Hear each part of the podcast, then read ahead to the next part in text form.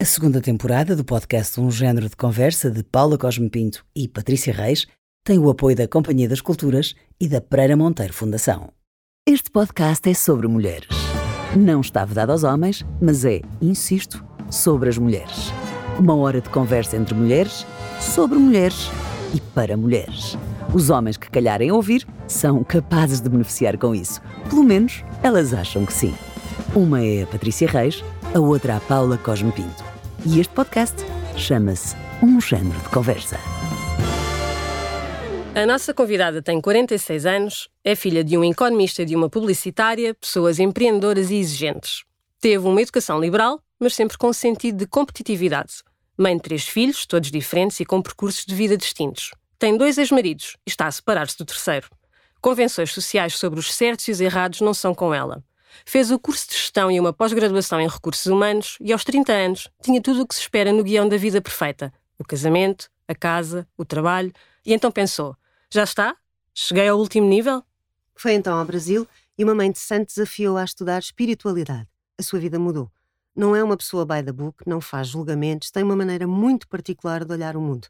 Dedicou-se à espiritualidade e aos 34 começou a trabalhar na área a tempo inteiro. Foi sempre querendo mais, sempre mais, e é hoje cara habitual em revistas e na televisão. O seu lema é máxima liberdade com máxima responsabilidade. A nossa convidada é a incrível Joana Dias e esta conversa não será certamente convencional. Bom dia! Ai, Bom ainda dia. bem, não é? Aliás, as pessoas não ouviram aqui a nossa preparação do áudio, porque também não foi muito convencional hoje, não é? Sim, Portanto, já foi um aperitivo.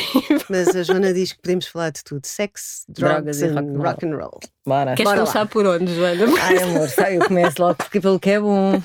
Sexo, portanto. então, bo- Pronto. bora. Assim, Mas- como assim, tenho aqui uma, uma Assim, valência. assim como assim. Mas vamos lá ver. Tu achas mesmo que és uma pessoa não convencional? Eu não penso sobre isso. Na prática, não.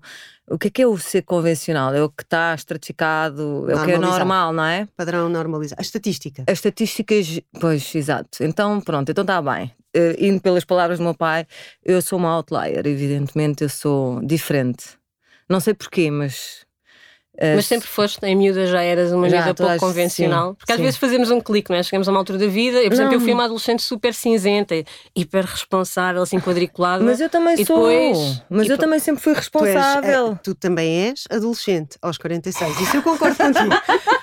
Cinzenta e, e, assim, com essa cena da adolescência, não me parece. Não. Tu és uma pessoa muito luminosa. Certo, mas ou seja, eu sempre, sempre fui responsável, sempre fiz as coisas certinhas e aquilo que está, o que é suposto fazer. Tanto é que tiro o 12 segundo, faculdade, portanto eu faço tudo o que é by the book e chego aos 29, 30 anos e digo, ok, tenho aquilo que toda a gente quer. Portanto, aqui a questão é mesmo, eu, apesar de fazer tudo certinho, com sentido de responsabilidade também, acho que superior, hum, sempre ouvi dizer tu és diferente. E eu não percebi porque é que me diziam isso. Se eu fazia tudo certinho, como é que as pessoas chegam ao pé de mim, os meus amigos da- do colégio, tudo? Tu és diferente. Tu és diferente. E eu não percebi o que é que isso queria dizer. Eu, quando era adolescente, sofri muito com esta diferença e não percebi o que é que isto queria dizer. Não percebi mesmo, de todo. E nas relações também tinhas aquele clichê do tu és diferente das outras. Não, não, aí era mesmo maluca. Louca. É, Louquíssima. acho- é daquelas frases que para mim eu acho que é muito ofensiva, ao contrário do que muitas vezes os homens acham. E estamos aqui a falar numa questão mais heteronormativa.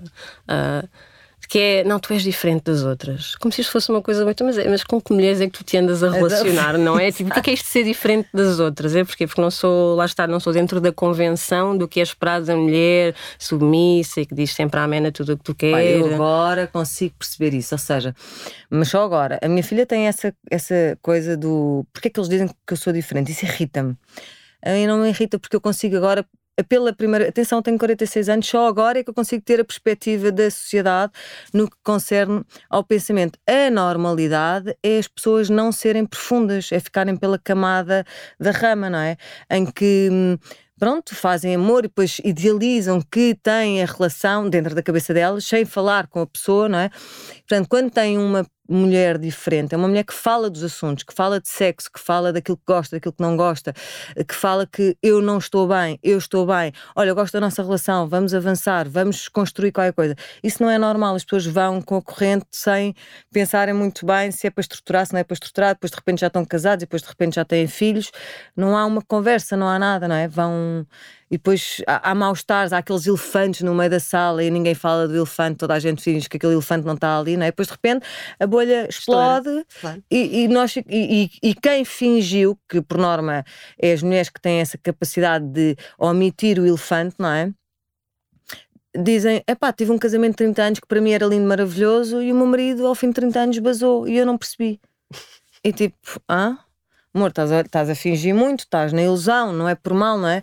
Portanto, é porque está ali evidente, nós temos que olhar por nós, pelas nossas necessidades, mas também pela do outro, porque é eu existo, tu existes e o terceiro elemento existe. Quando o terceiro elemento, que é constituído por 50% meu e 50% teu, está claudicado, começa a existir um elefante no meio da sala e convém falar sobre isso, porque quando não se fala, vai quebrar a relação e quando a relação quebra, vai quebrar eh, qualquer coisa na- nos dois, portanto. Tu vais no terceiro marido, estás-te a divorciar do terceiro marido, que Verdade. era um homem eh, bastante mais novo que tu. Quantos Verdade. anos mais novo? 15. 15 anos mais novo. E, 15. obviamente, que, mais uma vez, as pessoas olharam para ti quando te casaste e disseram: Louquíssima. lá está. lá está. Louquíssima. Drogou-se com a seringa das farturas. Verdade. Ou seja, eh, eu, o primeiro casamento foi o dito normal, namorámos, saímos de casa dos pais, tivemos filhos antes de casar, casámos e depois separámos. Tudo muito normal. O Luís depois veio a seguir, também muito normal, portanto namorámos 10 anos, vivemos juntos, tivemos uma filha, depois casámos ao fim de 10 anos e separámos. Atenção que eu sou aquela pessoa que acredita muito nas relações. Não Sim, parece. romântica. Não As parece tuas relações são todas longas, Joana. longas, Pô, menos a última, que foi um ano e meio, mas é assim, aquilo que eu, que, que eu me fez separar tem a ver com a minha sanidade mental, com a minha saúde mental mesmo. Eh, porque não De há todas as vezes? de todas as vezes. De todas as vezes. Primeira, o Martim era um homem incrível e gosto imenso dele, mas é muito intenso para roçar ali os meus limites de sobrevivência emocional, não é? Portanto, se a minha sobrevivência emocional está posta em causa, eu não tenho, por muito que o ame, não posso estar ali a dar socos contra a ponta da navalha, não é? Portanto, tive que abrir mão do sonho da família. E foi, custou-me imenso. hein? Primeiro, sair do primeiro casamento custou-me imenso. O Luís é outro homem incrível, maravilhoso, também muito porreiro, mas é um homem que pá, é tão porreiro, tão querido, tão generoso que elas gostam todas muito dele. Pá, e ele é capaz de ceder a algumas, não é? Epá, eu as primeiras ainda relevei, vá, não devia ter relevado com toda a certeza, epá, e depois houve uma que me pôs lá umas cuecas dentro do saco de basquete dele e eu disse: epá, já chega. Tipo, ao fim de 14 anos, epá, Mas depois disso continuas a dizer que ele é um tipo muito querido. e é, ouve lá, ele como pai é incrível. É que uma E coisa é go- uma e- coisa, outra coisa não, é não, coisa. Eu vou-te explicar, eu gosto imenso deles como amigos. Eles como, eu tenho, os- eu, é o que eu digo, a, a- a Patrícia disse no início que eu não julgo. Eu não faço julgamentos, cada um leva o estilo de vida que quer.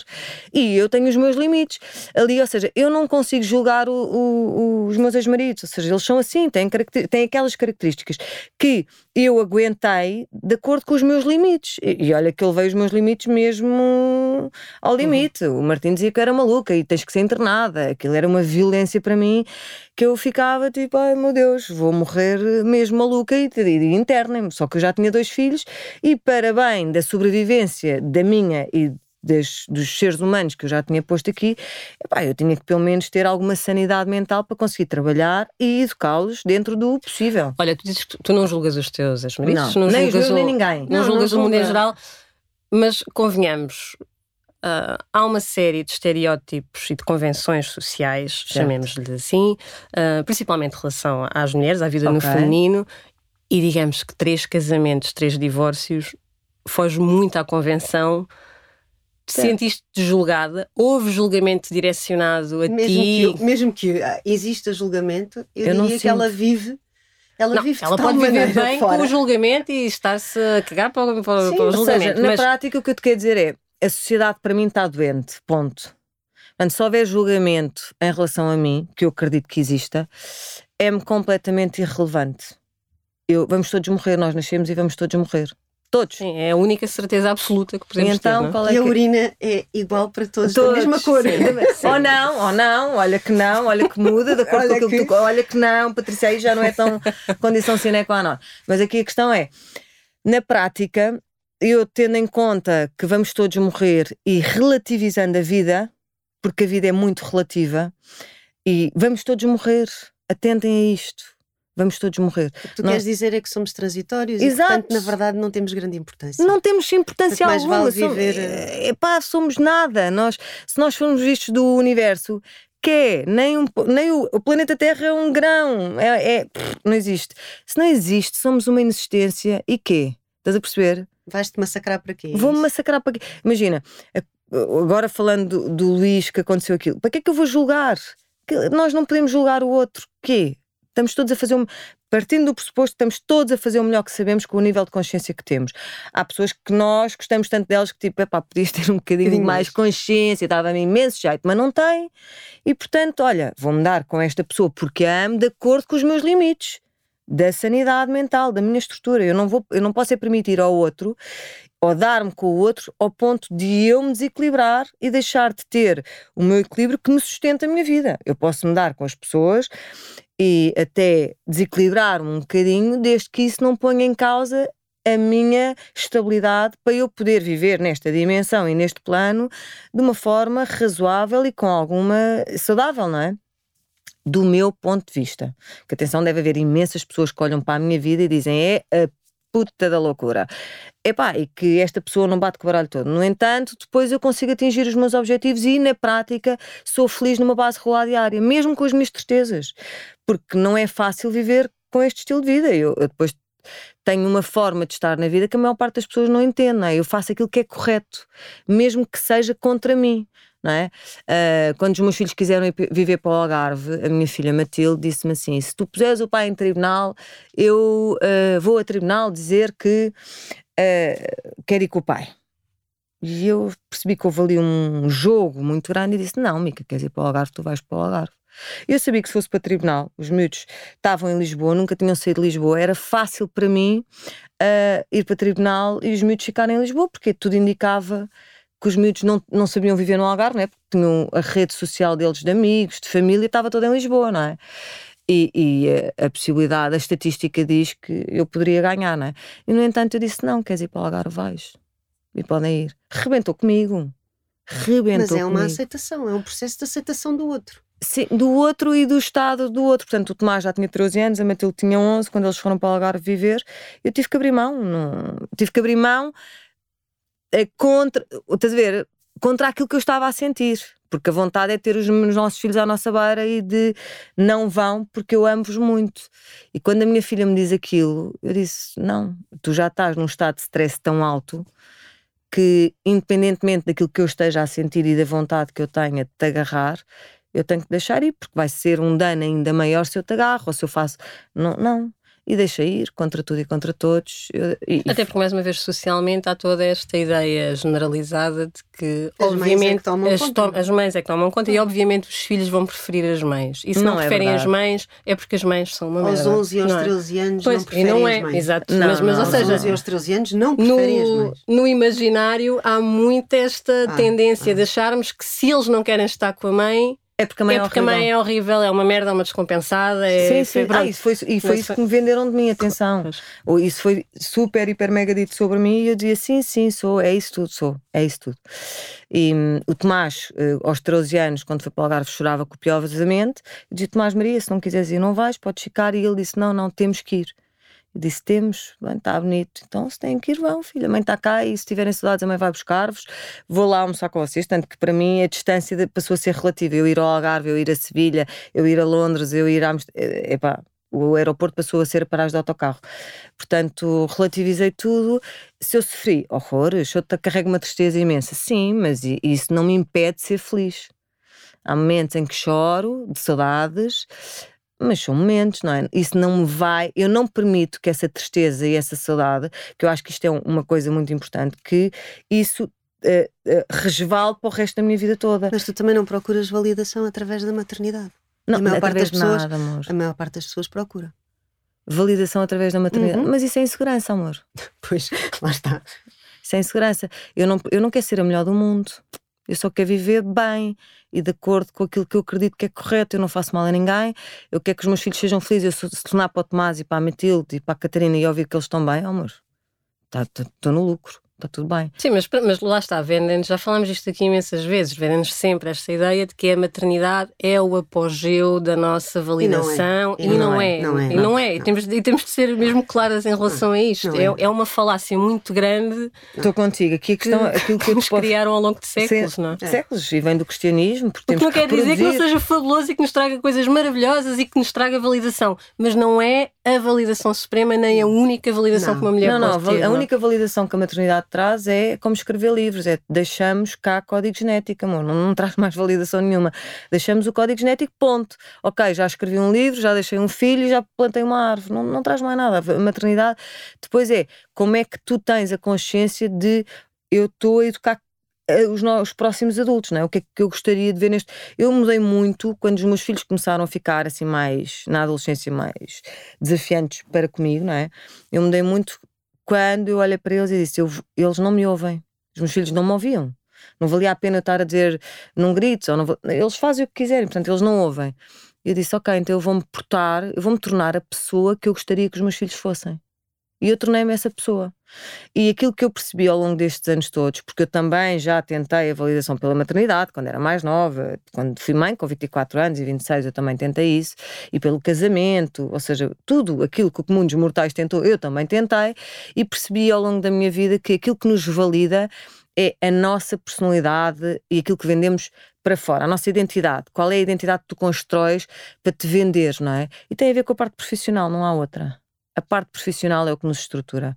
E é os amigos que escolhemos. Não há cá família. Não há... Pode ser que a família se torne os nossos amigos. O sangue se torne os nossos amigos. Mas nem sempre isso coaduna, porque estamos a falar de codependências, de toxicidades familiares que vêm já em sistemas familiares já há muitos anos no sistema, tipo aquele padrão, padrão de alcoolismo, de Abuso. violências, de abuso físico, de abuso e, aquilo- e normalizou. Claro. E estamos a falar de uma normalização. E então é, quando alguém diz eu não quero mais este abuso, não, não, tu tens que aguentar porque nós todos temos aguentado até agora, porque quem é que és tu para sair fora desse sistema Uhum. de codependência? Não, e nós próprios sentimos-nos confortáveis dentro desse desconforto todo. Eu nunca me senti confortável. Eu, eu sinto Eu muitas não. vezes. Eu não. Pronto, depois vou- é uma questão de desconstruir, mas é. Nunca me senti não- confortável. eu acho que as pessoas se agarram muito às coisas que acham que as estruturaram. Eu, uma das coisas que eu aprendi com o tempo foi que o passado não é de toda a nossa identidade. E eu acho que isto é fundamental. E acho que tu levas muito tempo a chegar aqui. Hum, O passado não é a tua identidade. Exato. O passado não é ah, um sítio que nós temos que visitar em permanência para ah, comparar com a vida que vivemos hoje. Exato. E isso é um processo muito difícil, porque as pessoas vivem muito lá atrás, no trauma, E no que por isso aconteceu. as Mas porque e também não pode ser um sítio que tu metes só em, e não podes só enfiá-lo não. na gaveta e Não, fingir que ele não existiu. Não, Não, não, é? tens que o Mas é- processar, mas Não, não, podes agarrar-te a ele cada vez que qualquer coisa. A questão é, as pessoas agarram-se ao passado a achar que vão mudar o passado. Pois. E, passado se não tivesse claro. acontecido? E se tivesse Mas é feito dessa maneira? mágico, não é? E então corta aos pulsos. Aí Pois. é quando tu deprimes, aí é quando tu vais ao lodo. Porque não é assim porra nenhuma, foi assim, ponto final, parágrafo. Já está, não é? Já está, foste violado, foste abusado, foste, sei lá, tantas foram, obrigaram-te, eh, porque eras miúdo ou pequeno, não é? Portanto, tu não Foste sabias hiperresponsabilizado, a responsabilização foi- de foi- tomar sim. conta dos irmãos, tomar conta dos avós, dos pais, dos periquitos, o que for. E não há nada a fazer. Aquilo foi Já o que foi. Já pois. foi. Só há uma forma. Aceitar e tipo, ok, o que é que eu aprendi com aquilo? É Uhum. Como é que eu posso usar aquilo a meu favor, este conhecimento a meu favor? E tipo, pá, que pessoa incrível que eu sou, que sobrevivi àquilo tudo e continuo aqui firme-te Uhum. que nem uma barra de ferro, bora lá fazer Bora lá. diferente. Hum. Bora- Então, já que eu passei por isto, deixa eu ver se eu consigo ajudar outras pessoas que possam ter passado por isto, para eu lhes dar estas ferramentas de cliques de vamos fazer diferente, vamos usar isto a nosso favor, para conseguir de facto evoluir e construir-nos de outra maneira. Ok, eu já sei que isto foi terrífico ou foi muito violento para a minha pessoa, consegui sobreviver, pá, que, que excelente pessoa que eu sou, o ser humano, que eu consegui sobreviver a isto, e agora o que é que eu vou fazer com isto daqui para a frente? É, ok, isto não me define, ok, isto não me define, eu passei por isto, mas isto não me define, então está bem, então que pessoa é que eu quero ser daqui para a frente, com isto tudo que aconteceu comigo? Pronto, e a partir daí começas a construir a tua pessoa, a tua personagem. Olha, eu tenho uma história que me agarro muito a ela, que não sei se é verídico ou não, mas acredito que sim, porque já está tudo feito e tudo escrito e tudo dito, não é? Que é o, o, o menino feliz, que perdeu os pais com 8 anos, os dois pais, portanto ele ficou órfão, de pais e de, mãe, de pai e de mãe. E ele percebeu, quando perdeu os pais, que toda a gente o, o tratava de uma forma diferente. Estavam com medo que ele deprimisse, que ele fizesse coisas menos bonitas e não sei o que, não, não. E então, e ele tinha aqueles surtos dos putos quando perdem os pais, né? de raiva, de rebeldia e tudo mais mas depois começou-se a fartar de as pessoas o tratarem de forma diferente, mesmo quando ele estava agressivo, depois eram condescendentes com ele, e ele, tipo, como criança, tipo, eu estou a partir disto tudo, e as pessoas são condescendentes, ai, coitadinho, mas qual coitadinho, então tenho que me pôr de castigo, ninguém o punha de castigo. Até que lá um dia que um, decidiu fingir que estava feliz. Já lá vê, se eu fingir que estou feliz, as pessoas começam. Pá, então começou a fingir que era feliz e que ele começou a perceber que as pessoas o tratavam de forma igual às outras crianças. E então, envolvidos 20 anos da morte dos pais, né, tipo por volta dos 28, 30 anos, um, ele foi entrevistado e disseram: Ai pá, tu és um homem tão feliz e não sei o quê, desde quando é que tu és assim tão feliz, uma vez que perdeste os teus pais tão precocemente? E ele dizia: Olha, se queres que te diga, eu não sei quando é que eu me tornei feliz. Eu houve um dia que decidi que queria ser feliz e comecei a fingir que era feliz. Portanto, todos os dias eu sorria de manhã, todos os dias eu sorria, fingia e punha sorriso na cara. Epá, e de repente, não sei qual foi o dia em que eu era genuinamente feliz, mas eu hoje em dia sou genuinamente feliz. Portanto, é isto. Fake it until you make it. não, eu compreendo. Eu, que eu, também acho que sim, eu percebo. Há estratégias de sobrevivência. Eu olho para a minha história de vida e, e por exemplo, eu tenho um irmão e, e passámos os dois exatamente pelas mesmas coisas e temos formas muito distintas depois de lidar com o passado, com o presente, com aquilo tudo que aconteceu a minha estratégia de sobrevivência sempre foi eu ser uma pessoa estupidamente positiva. As pessoas, mas, mas é que estás a ver sempre esse lado? Para mim, olhar para o lado meio cheio do copo é uma estratégia de sobrevivência. Certo. Que se instalou e que deixou de ser só uma estratégia de sobrevivência para ser, quem, para ser um, um claro. quem eu sou claro. e uma forma de estar na vida. Certo. Não quer dizer que eu muitas vezes não olhe para o lado vazio e que, pronto, enfim, choro a berrenho, focada naquilo durante umas horas. Mas depois a minha estratégia que eu treinei proativamente para me safar, Exato. está cá já muito, muito enraizada. Portanto, a minha, o meu gatilho é não, vou olhar para o lado positivo. Mesmo que depois precise de um momento de fossa. Sim, portanto, todos precisamos, somos é? humanos. É? é uma coisa que se trabalha, é como um músculo, sim, não é? Sim, Mas a alegria claro, é um músculo. É uma, alegria é, é completamente é um, músculo. músculo. É uma, é uma... Sem desvalorizar problemas de saúde mental, a necessidade não. de se procurar ajuda. Não, não, não, não, não. Isso aí é, outra, não é isso. Mas é, é um músculo que se trabalha. O, é como o Olha, é como a bondade, a é como a empatia, a é como a paciência. É São tudo tu... coisas que tu podes escolher proativamente Exato. trabalhar em ti. Absolutamente. Dá é muito trabalho. Dá, a questão é essa, ou seja, tu quando estás, quando és educado num meio tóxico ou num meio mais denso, não é? Ficas ali e tu não sabes o que é que queres ser, mas é aquilo que tu estás habituado. Eu, eu lembro de ser pequenina e de pensar, eu não sei o que é que eu vou ser, isto eu não quero ser. Pois. E então obriguei-me a uma disciplina de diferenciamento. Eu não sabia o que é que queria ser e fiz isso desde pequenina. Disciplinei-me, como o Cristiano Ronaldo se disciplinou, eu também me disciplinei. Mas é como ir ao ginásio, é exatamente isso que tu disseste, é como ir ao ginásio. Agora, se tu queres ser determinada, ter determinadas características, tu tens que treinar essas características em ti. Ou nasceram inatamente contigo e tu já és assim naturalmente, então é como a Carolina Patrocínio, que já tem naturalmente aquele corpo fitness e, portanto, vai ao ginásio e treina e cria aquela disciplina e manter aquele corpo é mais fácil para ela. Já para mim, se calhar, não é tão fácil manter aquele corpo, porque não tenho aquelas características inatas em mim, mas sou capaz de ter, não é? Portanto, é uma questão de treino, de dedicação, de resiliência e de perseverança naquilo que eu quero, de foco. E há uma coisa que tu também treinas ao longo da tua vida, que é esta crença absoluta no amor. Porque, independentemente dos três maridos, Uhum. Parece a, a, Dona Flor e os seus dois maridos, neste caso são três. três. Mas entretanto, enfim, pensa que a Elizabeth Taylor separou-se sete vezes. Opa! Ok? Pronto. Exato. Portanto, ainda te faltam uns tantos. A verdade é esta. Eu só como não é tomo comprimidos. Como é, que, como é que uma pessoa continua a acreditar no amor? Como é que uma pessoa se apaixona por alguém muito mais novo, é? neste uhum. caso, na última relação que tu tiveste? E como é que tu, que sempre tiveste relações longas, uhum. como é que encaras este desaire amoroso que te acontece aos 46 anos, que é uma idade tramada para qualquer mulher. É, e, foi, e foi, foi e é um, um, processo que estou a passar doloroso, uh, em que, como tu sabes, está tudo em tribunal e por causa da violência doméstica e vigarices e tudo à beira, e que, que se há de tratar tudo em sede própria. Mas eu acredito no amor porque eu não sei viver de outra maneira. Eu não sei viver de outra maneira senão acreditar na bondade dos outros, na, na entrega, ou seja, quando faço, faço tudo por inteiro. E, ou faço e me dá tesão, ou então não faço, não é? E portanto, senão não vale a pena viver. Porque vamos todos morrer.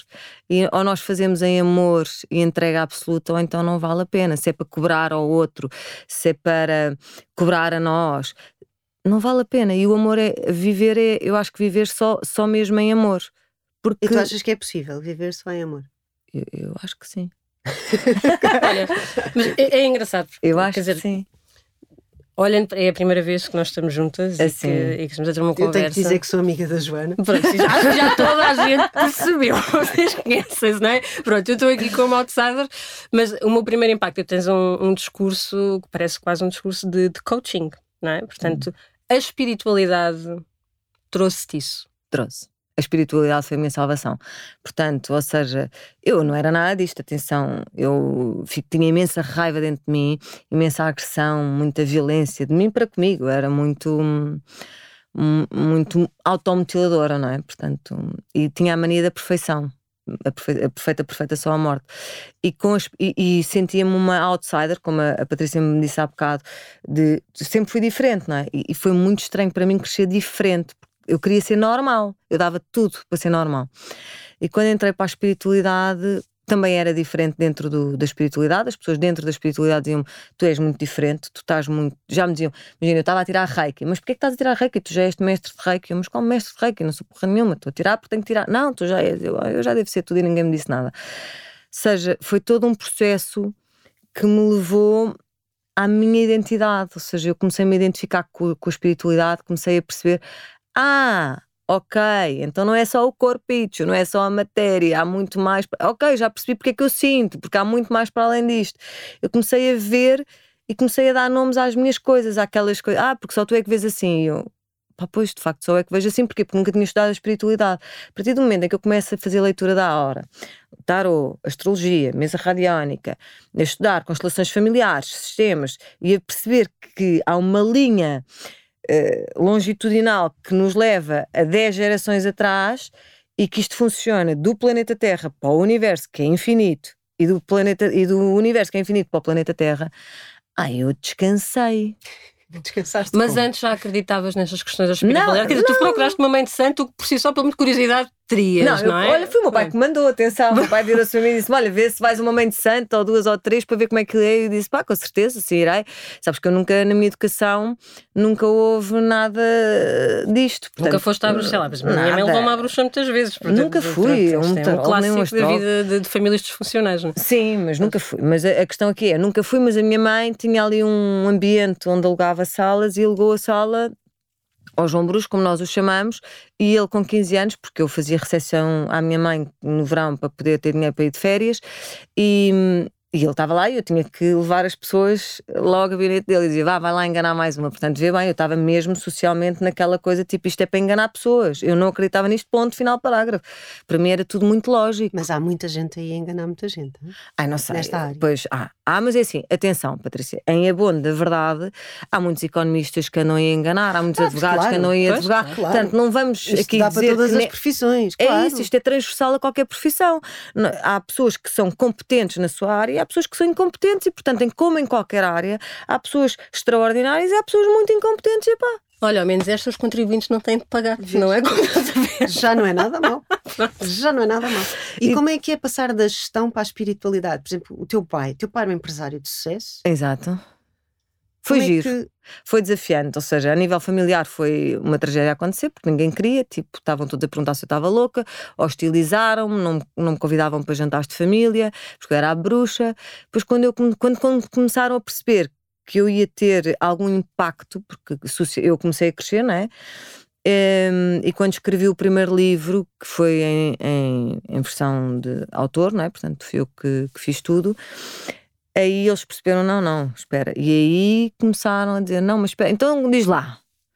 Então, explica-me o que é isso, não é? Começaram-se a interessar e achei graça, houve uma mudança e uma integração na, na parte familiar, mas sempre a gozar. Eles gozam, gozavam muito comigo, o meu pai tirava sarro da minha cara, mas eu já achava divertido. Já não, não, para mim não era uma hostilização, era uma forma de estar. Mas tu sabes que as pessoas dizem: vamos ligar à Joana que é bruxa. Sim, sim, sai. e têm medo de mim. E dizem-me a cara que têm medo de mim. Sabe? E eu tipo, eu, eu não faço mal a ninguém, têm medo das coisas que eu digo, mas eu, olha que eu de vez em quando digo digo coisas que eu tipo digo, eu não acredito que acabei de dizer isto, por Deus, ninguém merece. Porque como é tudo muito hum, sem filtros, não é? Eu sou uma pessoa que estou muito canalizada com o espírito e digo tudo. Um, é mesmo, é o que é, é o que é. Não há. E é muito bonito, é um trabalho muito bonito. Eu e, sou muito e, feliz. E és a tempo inteiro. A tempo Ou seja, inteiro. dedicas-te a esta área a tempo inteiro. Tenho que fazer um. Olha, tive que fazer, quando eu comecei, tive que começar a fazer o, o reverso, ou seja, só que é não. Quando as pessoas me pedem, eu estou cá, não é? E quando me pagam, eu sou profissional. E na minha vida pessoal, aprender a respirar e dizer: não, não, não, não, não. Agora é só a Joana, não há cá, não há cá canalizações, não há cá nada, e tenho que fazer um exercício de controle.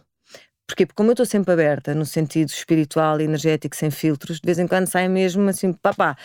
E, e as pessoas que estão lá à minha beira, relacionamentos, as pessoas não têm que levar com isto. Mas o que é que é isso de estar aberto?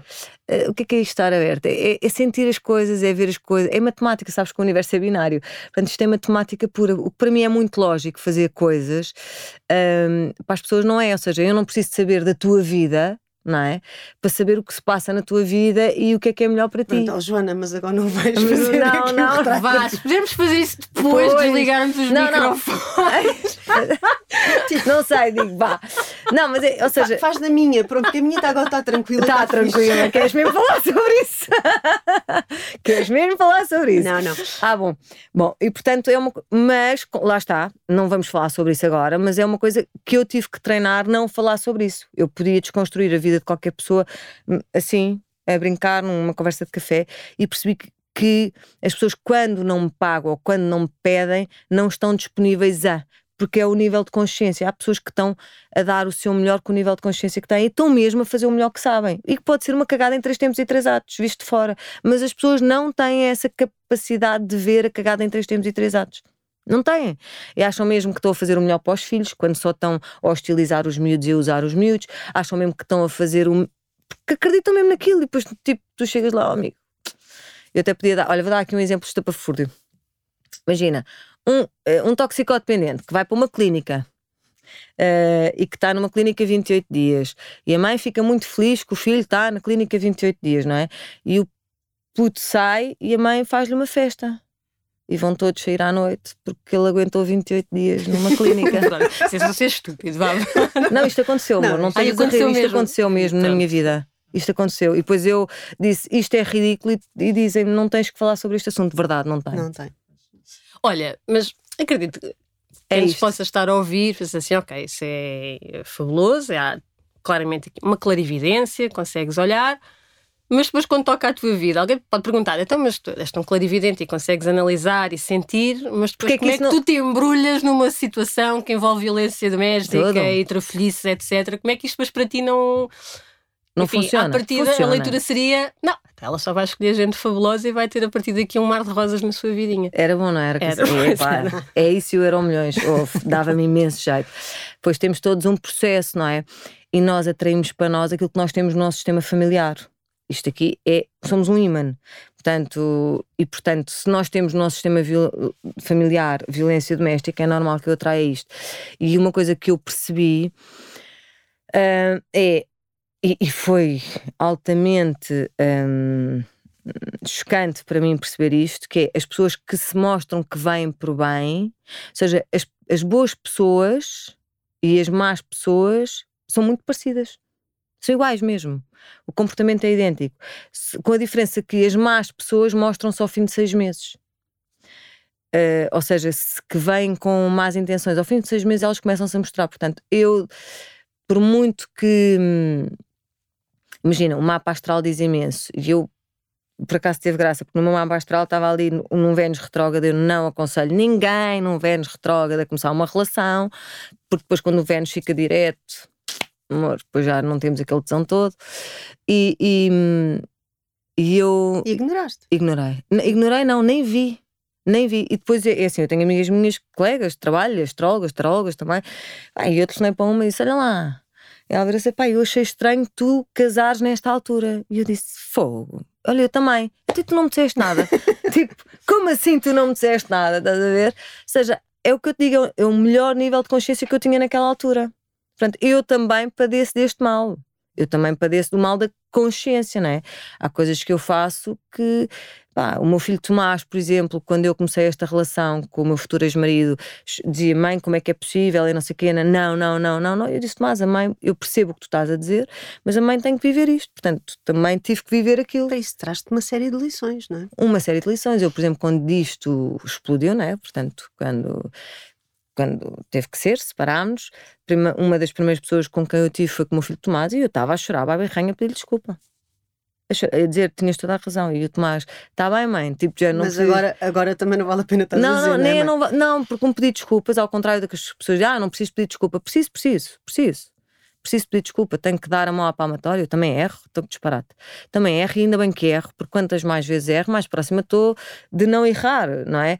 Por exemplo, eu para chegar à televisão levei 500 mil nãos. Eu para, chegar a uma revista da Cristina, pá, levei 500 mil nãos. Portanto, não se chega aqui sem, sem se aprender, sem se errar, sem se falhar, sem se cair, para se levantar.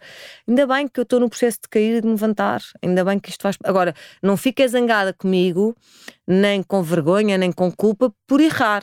Isso não fico. Aceito e digo que faço parte do processo, eh, meia culpa, meia culpa, e para a frente é que se faz caminho. O que é que eu aprendi com isto? O que é que eu vou fazer de diferente com isto? E... Então, e agora estás apaixonada? Se eu agora estou apaixonada, Epá, é, é pela vida, sim. E tu és resposta tão diplomática. ok, Exato. vamos pela outra avenida. Bom, um balãozinho, se isto fosse avenida. visual, não é? Exatamente. Diz-me lá, televisão, tu tens um fascínio absoluto por televisão. Amo televisão. Sou, sou, muito feliz ali. Estás a ver aquelas crianças que tu dás um brinquedo, tipo, a criança está deprimidíssima, tristíssima, e dás aquele brinquedo que a criança fica feliz e já nem sabe que estava. É, sou eu. Portanto, eu posso estar no lodo, ligam-me da televisão a dizer Janinha, vem fazer as previsões, Janinha, vem não sei o quê. Epá, esquece. Meu pai morreu, quando o meu pai morreu, eu fui à televisão passado cinco dias. Eu estava sem cabeça. Foi a primeira vez que eu pedi cartões. Eu digo, eu vou, mas tenho que me dar cartões porque eu não sei o que é que vou dizer, porque eu não estou com cabeça, não tenho memória. E eu estava muito feliz. Tiraram-me fotografias que eu digo, porra, o meu pai morreu há cinco dias e eu consigo dar estas gargalhadas, porque eu sou mesmo feliz ali. Não há nada a fazer. Sou feliz, gosto de interagir com as pessoas, criar comédia, não é? Fazer da vida uma andota e a televisão dá muito isso e, consigo chegar. Ou seja, não é porque nós padecemos de um mal muito grande, é tipo é dar esperança às pessoas através do, da televisão, não é? E, e, percebo que consigo passar esta energia de boa disposição, de amor, porque o amor é isto, é fazer da vida uma andota. Nós não temos hipótese de passar por processos dolorosos, não há hipótese, não há como fugir dos processos dolorosos. E, portanto, a única forma de tu conseguires depois viver bem com estes processos dolorosos é com muito amor e humor. Não, é? não há outra forma. E na televisão eu consigo passar isso, é muito agir. E com uma gentileza e com uma, com uma estabilidade e com uma tranquilidade muito boa, porque eu ali sou efetivamente feliz. E na minha vida também, atenção, eu ali só sou, só mostro um bocadinho daquilo que eu sou naturalmente, não é? Eu posso estar no lodo e tu já me viste no lodo várias vezes, é pá, e está-se bem, tipo, eu ainda me rio de eu estar no lodo. Tu no lodo comes pizza e pedes picante. Exatamente. Da pizza, que é uma coisa estranhíssima para mim, mas está tudo bem, é o que tu precisares. Bem, no Brasil põem ketchup em cima da pizza. Picante, Paula. Sei lá, picante, tudo me parece picante, estranho. Bro. Pizza. Bom, no lodo com picante. No e lodo com picante. Uh, quais são os teus projetos uh, futuros? É televisão? É continuar nesta área da espiritualidade? Sempre, sempre. É, ou seja, o meu objetivo máximo, maior, não é? é dar consciência às pessoas através da televisão, porque lá está, é de facto um meio de comunicação muito grande e conseguimos chegar a muitas pessoas, de forma a dar consciência às pessoas, por vezes, e eu vejo isso nas consultas que tenho, as pessoas têm estão no nível de consciência delas e quando vêm à consulta comigo, no final dizem: epá, fogo, não tinha essa perspectiva da minha história de vida. Porque as pessoas estão muito na vítima, estão muito na cobrança, estão muito a apontar o dedo ao outro, porque tu, tu, tu, e não estão naquilo, pá, eu quero isto, genuinamente, com todos os custos inerentes que isto tem, eu vou avançar com isto. Então, se queres isso, quanto é que isso vai custar? Ah, porque vou magoar. Epá, por vezes para nós vivermos a nossa vida, lá está, temos que magoar aqueles que mais amamos. Por isso é que eu te disse, pedi desculpa ao meu filho Tomás, eu para viver aquele processo que, atenção, o Tomás estava a ver que era doloroso para mim, e eu fui viver, porque era aquilo que eu queria. Estava-me a esbardalhar toda, o meu filho estava-me a ver, verdade, mas eu fui viver aquilo porque eu acreditava que aquilo era o melhor para mim e foi. Aprendi imenso, eh, que de outra forma não aprenderia, não é? E portanto, é isto: as pessoas têm muito pouca capacidade de assumir aquilo que querem realmente, porque têm vergonha, porque têm medo, porque e depois acabam por fazer o que os outros querem que elas façam. E depois o que acontece? Vem a cobrança, vem eu só estou aqui porque tu. A frustração. A frustração, e depois a apontar o dedo. Porquê? Porque não conseguem de facto ser genuínas e não percebem que o facto de nós fazermos aquilo que realmente queremos não é ser egoísta, é sobrevivência, porque quando tu fazes aquilo que tu queres realmente, tu vais ter capacidade para amar muito mais e para estar disponível para o outro muito mais, de uma forma muito mais autêntica, porque já não tens medo de ser quem tu és, com todos os defeitos e qualidades que isso tem e com todos os bardalhanços que tu vais ter na vida. E isso é maravilhoso. Ou seja, as pessoas sabem a partir daí o que é que contam e sabem que tu não vais cobrar e sabem que tá, quando tu estás, está tudo bem. E, e, é muito bom, é muito bom, é mesmo muito bom. Mas nós já percebemos quais são as tuas qualidades. Qual é o teu maior defeito? O meu maior defeito é pá, ser incompreendida porque. Isso é os outros não, que te incompreendem. Vá, vá. Ah, é o teu defeito. Pá, Amor, o maior defeito. É muito difícil eu aceitar os meus defeitos todos. Eu acho os meus defeitos muito cómicos. Por exemplo. Mas sou muito teimosa. Eu, quando é teima, teimo. Lá está, estás a ver? Eu sou muito teimosa. Pode, pode vir o Papa dizer que não, que se eu digo que sim, epá, nem o Papa me demove do meu sim, não é? Um, sou muito teimosa, sou, sou tenho mau feitio, pá, eu, eu, há dias que acordo com um feitio miserável, não estou para amar, epá, e não venham querer me dar abraços que eu não estou para, mas aviso logo, olha, eu não estou para amar, queria lá uma distância de segurança, senão eu vou esmagar-te e dizer coisas horríveis que eu acredito profundamente que são verdade e tu nem acreditas que são verdade, mas é a minha verdade e é horrível e pá, é horrível, tenho um feitio horrível. Vá, é uma contradição com. Não é contradição. Mas, vá, mas, mas o ser humano é um é uma contradição, é contradições. É mas é, claro, então vá. O ser, aquilo que nós temos no polo negativo, nós uhum. temos no polo positivo. Claro. Portanto, não é uma contradição, é uma complementariedade. Se eu sou muito boa em alguma coisa, garanto que sou muito má em alguma coisa. E eu tenho um feitio horroroso, garanto. Eu viver comigo deve ser horrível. Sou insuportável, quer dizer. Bem, faz no terceiro marido. Exato. lá está. Lá está. Lá está, quando, quando me divorciar deste, ainda vou para o quarto, tu vais ver, vai, morre tudo, aí morre tudo, a ver a sociedade a cair, esta gaja é louca, vai se casar pela quarta vez, mas não caso. Ah, não digas isso. isso, porque senão cai-me no prato. Ah, Verdade, Patrícia, acabas de retirar. Ah, vai-me cair a mosca. Não, não, não, não retiro, retiro. Olha, e nisto do, imagina, voltando à questão dos três maridos e de não ser muito usual, hum. quando andas nesta fase do flirt, do vai não vai, da conquista, uh, isso entra na equação, ou seja, os homens com quem tu te encontras olham pena, para isso com, eu tenho com pena. receio, Ai, não sei, com, não sei, isso é um problema que é deles. É um problema isso é um problema que é deles, eles que resolvem esse estigma. Não, isso totalmente, mas alguma vez te paraste com alguém que te fizesse algum comentário sobre isso? Podem não ter coragem. Pensar na é, bruxa faz já um bruxeiro. Não, lá está. Por mim podem me perguntar. Tipo, até, até, até acho que já me perguntaram, tipo, pá, eu já, já pensei qual é que era o teu problema. Se tu tens três ex-maridos, tu tens que ter um problema. Eu disse, pá, não tenho, não tenho vários. Se fosse só um, estávamos todos chafes, não é? Portanto, eu tenho vários problemas. Um deles é ter muita consciência da pessoa que sou e dos meus limites, não é? Dos meus limites de sobrevivência emocional.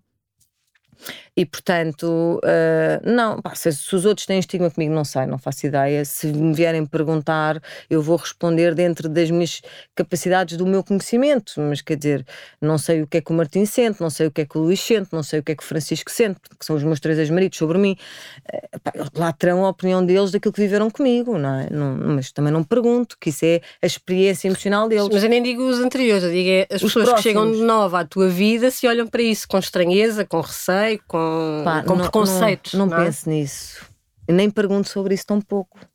É um, é um não assunto. Se me, se me vierem ter comigo e falarem sobre isso, opá, falamos e estou sempre aberta para falar, até para pensar, porque como eu nunca penso sobre isso, é giro. É uma conversa que, que ia ser interessante, mas nunca pensei sobre isso. E se vêm, nunca falaram sobre isso. Hum. Joana, onde é que tu te vês daqui a 10 anos? Daqui a 10 anos eu terei 56 anos. É pá, com um programa de televisão, mas não vais fazer eh, plásticas e aquelas coisas todas, pois não? Não, plásticas, quer dizer, já pus silicona. Sim. E, já, e o meu nariz era torto, que eu bati no, com o nariz no chafariz e, portanto. E, mas não, plásticas não, mas botox sim, já faço. E ponho ácido hialurónico, porque a minha pele fica assim meio velhinha. Eu já sou velhinha. já sou velhinha, velha, meu Deus, vocês.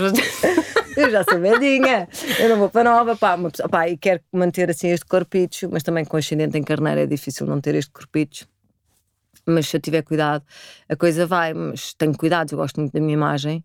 Então posso dizer que o meu excesso de peso tem a ver com o meu ascendente em Capricórnio. Olha, ser... por exemplo, Olha, és larga. encontrei a resposta. Não, és larga. Mas é verdade. Há 39 Olha, anos à espera de porque é que eu desporto, competição, tudo e depois. Pronto, tá mas é, quem tem ascendente em Capricórnio é, é, tem tendência para ser mais largo, danca, dossos, tudo. Olha, já valeu é a pena chegarmos a 40 episódios deste podcast. Para eu, não que eu não viva muito bem com isto. Mas pronto, mas é Não, bom mas ter uma justificação. Porque, olha, porque tu não consegues emagrecer com a facilidade, por exemplo, que eu consigo, não tens hipótese. Porque tu és regida por. Então tens o ascendente em Capricórnio, és regida por. Caranguejo com Capricórnio, já viste? Ah pá, mas Capricórnio, eu gosto muito de Capricórnios, são muito teimosos, também são sonsos, mas são muito teimosos e resilientes e, e são focados e o trabalho, o trabalho, ai o trabalho, tenho que trabalhar muito. E qual é que é o teu signo mesmo? Caranguejo. Ai, pronto. Estás a ver? É, não, pronto. não dá para ser magra. Caranguejo é água, Capricórnio Adoro, é adoro, larga, não dá para ser magra. explicação astrológica. Não consegues. Meus senhores, minhas Patrícia, senhoras do outro lado, até para a semana. Isto vai continuar, como Exato. compreenderão, Exato. vai continuar. desligar, mas vamos continuar nós vamos de desligar os microfones. Adeus, Paula. Até para a semana, Joana. semana. Mil vezes obrigada. Foi Obrigada, incrível. eu. E não convencional, como eu tinha avisado. Um beijinho. Beijinho grande, até já. Um género de conversa. Este podcast teve o apoio da Companhia das Culturas e da Pereira Monteiro Fundação.